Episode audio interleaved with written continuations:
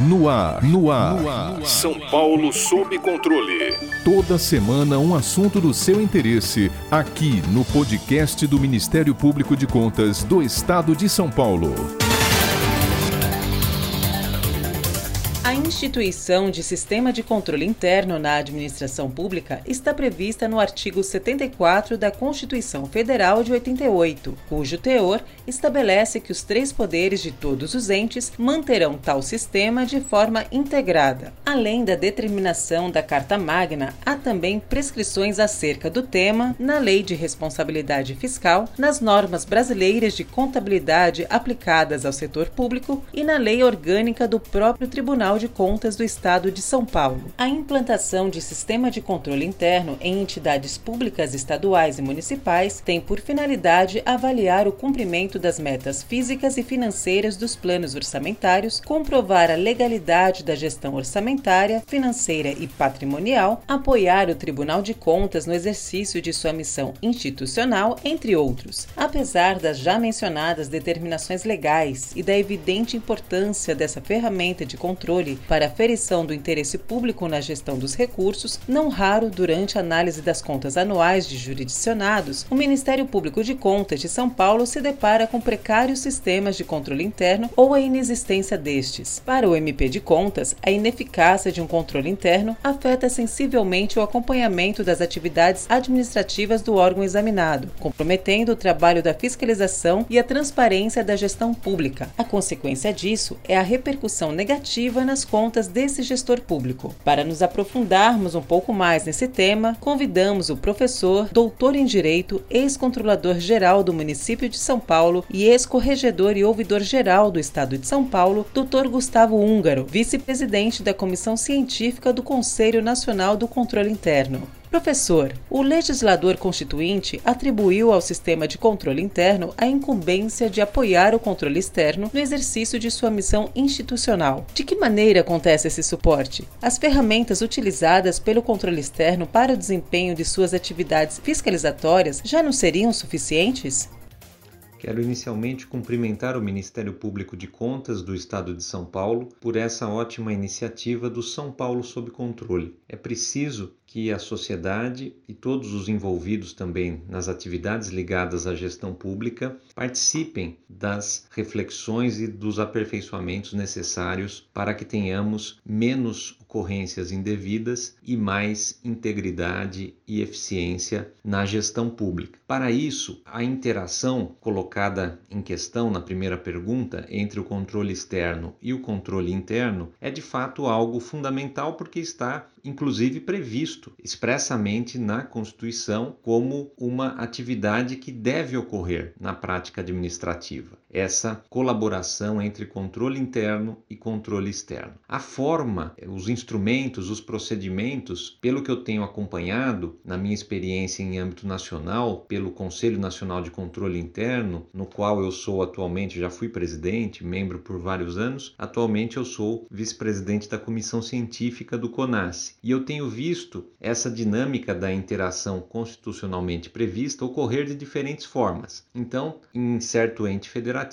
há uma cooperação no sentido de que certos relatórios de auditoria são feitos pelo controle interno e compartilhados com o controle externo, que depois faz as suas análises, as suas avaliações a partir do que tenha sido apurado na prática administrativa pelo controle interno. Tem outras situações em que o controle externo encaminha certas demandas para que sejam apreciadas pelo controle interno e ele, controle externo, então depois apenas toma conhecimento dos resultados dessa apreciação pelo controle interno. Tem situações, por exemplo, em São Paulo, o, o controle interno, a Controladoria Geral do município de São Paulo, compartilhou com o Tribunal de Contas do município um sistema de controle da própria declaração de bens dos agentes públicos para que o tribunal também aplicasse aos seus integrantes. Né? Então houve daí um compartilhamento de um instrumento do controle interno para uso também pelo controle externo. E houve a recíproca. Também o Tribunal de Contas compartilhou com a CGM alguns acessos a relatórios estratégicos gerados por sistemas que fazem cruzamento de dados, análise de big data e que geram informações importantes para o balizamento dos planos de auditoria. Outro caminho muito interessante é a articulação entre controle interno e controle externo para não haver, vamos chamar assim, fiscalização repetitiva, né? para que se um determinado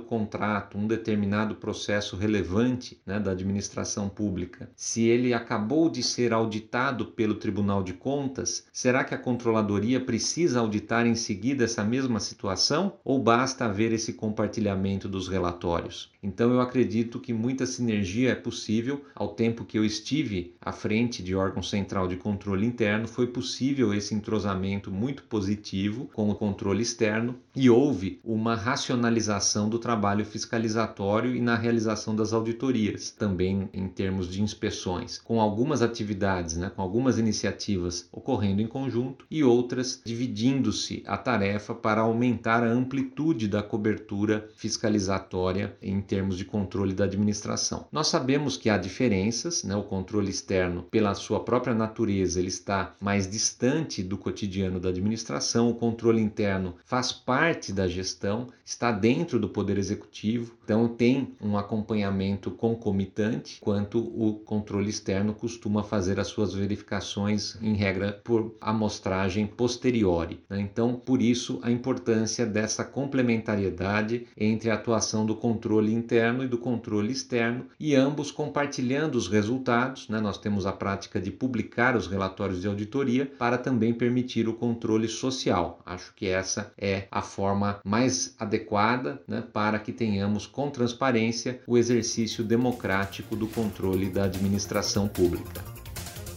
O setor ou a central responsável pelo controle interno de uma entidade é parte da estrutura daquele lugar, sendo composta por servidores do corpo funcional do próprio órgão. Doutor Gustavo, ao estabelecer um sistema de controle interno, quais cuidados o gestor público deve ter para que a unidade seja isenta de influências indevidas, evitando-se o conflito de interesses?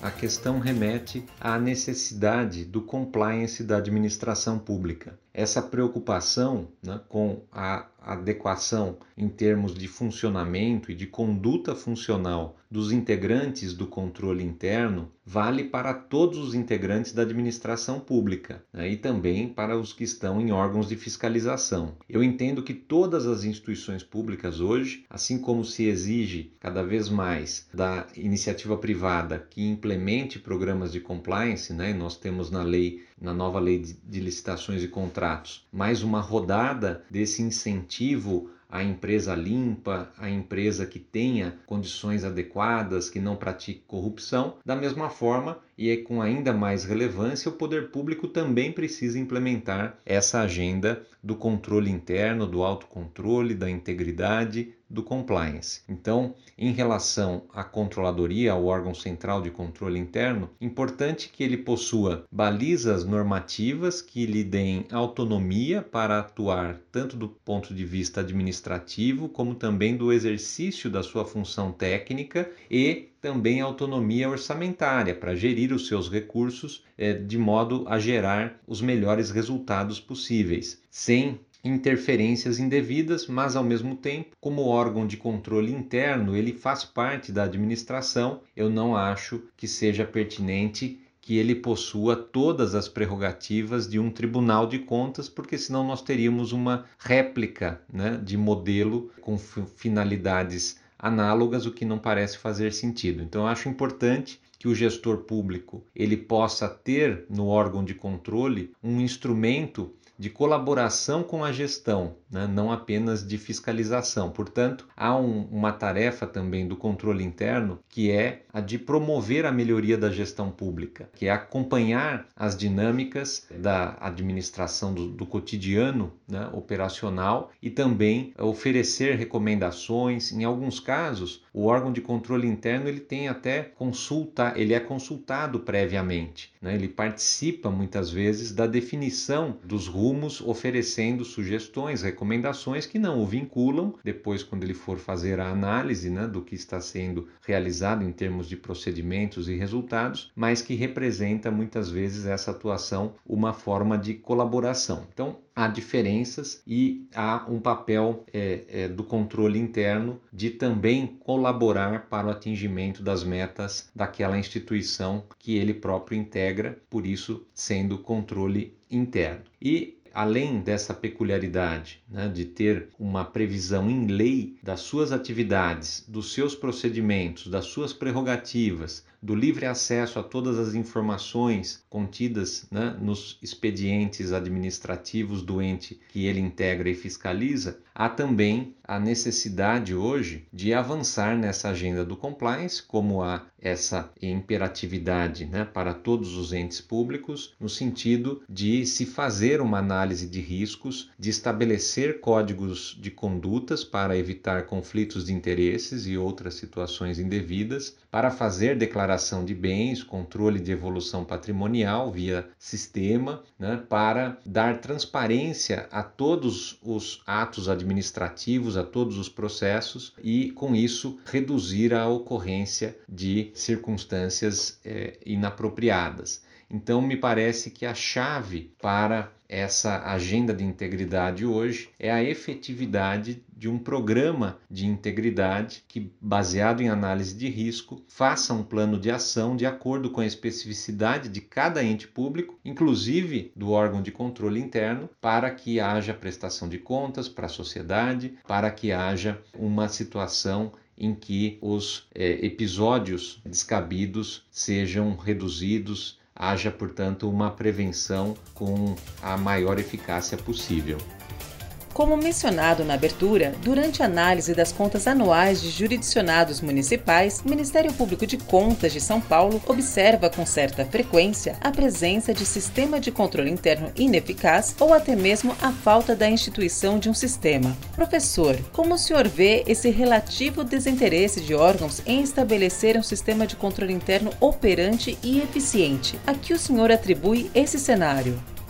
A fragilidade dos órgãos de controle deve mesmo ser uma preocupação da sociedade e que essa preocupação motive o Ministério Público de Contas a tomar providências para que haja o fortalecimento do controle interno. Isso é fundamental para toda a coletividade, como algo que está previsto na nossa Constituição. Todas as atividades do controle interno, elas precisam ser desempenhadas com efetividade e na prática isso só acontece quando há uma controladoria. Estruturas fragilizadas, dispersas pelos órgãos públicos, sem é, previsão legal expressa, sem condições de contar com uma carreira específica, com profissionais qualificados e com a garantia que a função pública permanente, estável e decorrente de aprovação em concurso propicia, é, facilita que é, não haja o adequado controle em relação aos principais processos,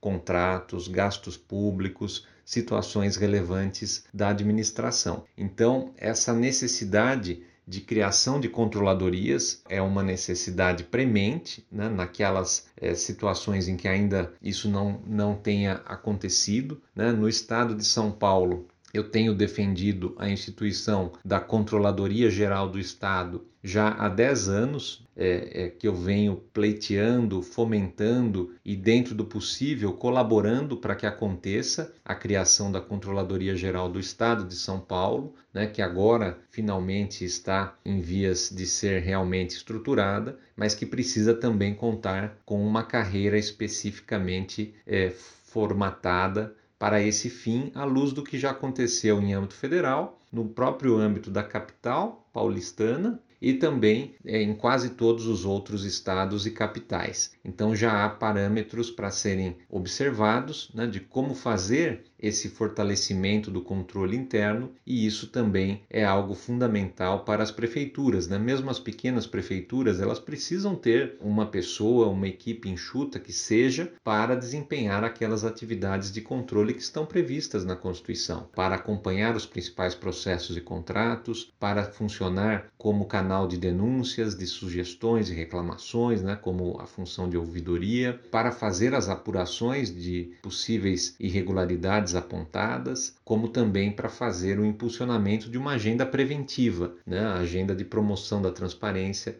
para atender ao que a legislação crescentemente tem colocado como novas atribuições para o controle interno da administração pública. Então esse fortalecimento, essa adequação, ela é necessária para inclusive viabilizar o cumprimento das novas normas que estabeleceram o papel de, por exemplo, as ouvidorias serem as responsáveis pela apreciação recursal dos pedidos de informação com base na lei, assim como as corregedorias são as responsáveis pela instauração do processo administrativo de responsabilização de pessoa jurídica por ato de corrupção, o que está previsto na Lei 12846 de 2013. Então, são questões muito importantes para a coletividade, a transparência e o combate à corrupção que dependem de um controle interno bem organizado. Daí a necessidade dessa cobrança dos órgãos competentes e da sociedade como um todo para que a sociedade brasileira conte efetivamente com